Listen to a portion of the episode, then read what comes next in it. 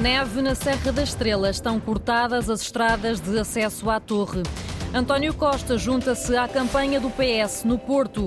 Luís Filipe Menezes, antigo líder do PSD, aparece na campanha da Aliança Democrática.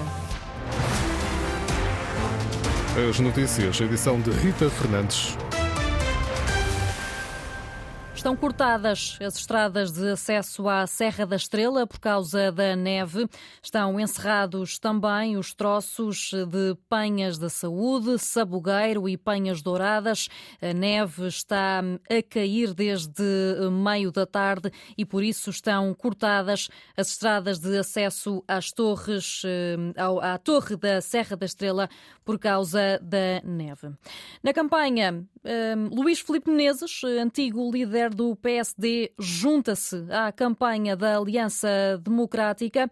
Diz que não se compara um Ferrari com um Calhambeque, recusa comparações entre o líder do PS e Cavaco Silva. A reportagem é do jornalista Nuno Amaral. Ao entrar na campanha da AD, pegou no microfone e deixou uma palavra ao líder da Aliança. Foi o melhor líder parlamentar da democracia portuguesa, na minha modesta opinião. Luís Filipe Menezes, antigo autarca de Gaia, antigo líder do PSD, chegou ao palco, em Braga, no dia em que Cavaco Silva surgiu num artigo de jornal e o líder do PS reagiu. Sempre que aparece um ex-líder do nosso partido, lá vem ele criticar. E de novo, O doutor Nuno Santos bem se comparar ao professor Cavaco Silva. Luís Filipe Menezes sabe. Eu sei que o líder do Partido Socialista adora automóveis de luxo. Agora parece que se esconde e vai anda de uma forma mais discreta. E por isso uma comparação entre Cavaco e Pedro Nuno Santos. Uma metáfora. Mas, doutor Nuno Santos, o senhor comparado com o professor Cavaco Silva é comparar um Ferrari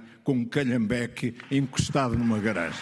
Não se compare com Cavaco Silva. E depois uma resposta a Pedro Nuno Santos que afirmou que o PSD só ia buscar líderes do passado. Onde é que estão os ex-líderes do Partido Socialista? Ainda há alguns vivos, Dr. Vitor Constâncio, o Dr. Ferro Rodrigues, o António José Seguro. Onde é que estão os, os ex-líderes do Partido Socialista ao lado do atual líder do Partido Socialista? E de novo elogios a Montenegro, na altura líder parlamentar do PSD. E na frente dele, um secretário de Estado dos Assuntos Parlamentares que só tinha olhos para as meninas do Bloco de Esquerda com quem se quer agora coligar. Na viragem para a segunda e última semana de campanha, as mensagens de Luís Filipe Menezes, antigo líder do PSD. Na campanha do PS, chegou a altura de António Costa se juntar a um comício no Porto. É lá que está o repórter da Antena 1, João Alexandre. João, António Costa chegou, ele falou com os jornalistas? Para já ainda não se falou e se disse qualquer coisa, foram eh, palavras eh, mínimas apenas eh, de agradecimento ou um bom dia ou uma boa tarde, porque até ao momento não foi possível para nós jornalistas ouvir o que quer que seja, até porque há uma espécie de barreira de segurança em torno do ainda Primeiro-Ministro e antigo líder do Partido Socialista. Era a presença muito aguardada neste comício do Porto, de recordar que António Costa viajou a partir de Roma, onde participou no Congresso do Partido Socialista Europeu, está aqui sentado na primeira fila no pavilhão Rosa Mota no Porto. Ao lado tem a mulher Fernanda Tadeu, com a qual chegou a este grande comício, um dos grandes comícios desta campanha do Partido Socialista. Está ao lado de Francisco Assis, que é o cabeça de lista pelo Porto. Há também eh, outros elementos, Álvaro Beleza, Manuel Pizarro, vários nomes do PS e Pedro Nuno Santos, que estará para chegar também dentro de momentos. É certo que António Costa era uma presença muito aguardada. Resta saber, Rita Fernandes, o que dirá aqui no Porto o Primeiro-Ministro e antigo líder do Partido Socialista, numa altura em que há uma espécie de combate entre pesos pesados por parte do PS e da AD. O AD tem colocado vários nomes eh, nos comícios, nas ações de campanha. Hoje é a vez do Partido Socialista colocar aquele que é talvez neste momento, além do secretário-geral Pedro Nuno Santos, o nome maior do partido. E é neste momento Rita Fernandes que se prepara tudo para a chegada de Pedro Nuno Santos. É um momento que vamos acompanhar também ao longo dos próximos noticiários com essas intervenções tão aguardadas aqui na cidade do Porto. Contamos com a tua reportagem, João Alexandre, no comício do PS no Porto. O país está em campanha. O PAN defende o estatuto de desgaste rápido para os bombeiros. Quer também a criação do número 112 animal. Inês Sousa Real esteve em Matosinhos, Cláudia Godinho, onde está o primeiro quartel em Portugal com equipamento de reanimação para animais. Além de socorrer as famílias e os animais que são parte da família, definitivamente. O Corpo de Bombeiros de Matosinhos Lessa está preparado para prestar auxílio a animais. Acho que já usamos 4 ou 5 vezes, por aí, sim. Nas viaturas, os bombeiros levam equipamento para administrar oxigênio a animais. Estão a ver então a máscara onde vai debitar e concentrar o oxigênio. Um tubo de conexão normal, usado tanto em humanos como animais.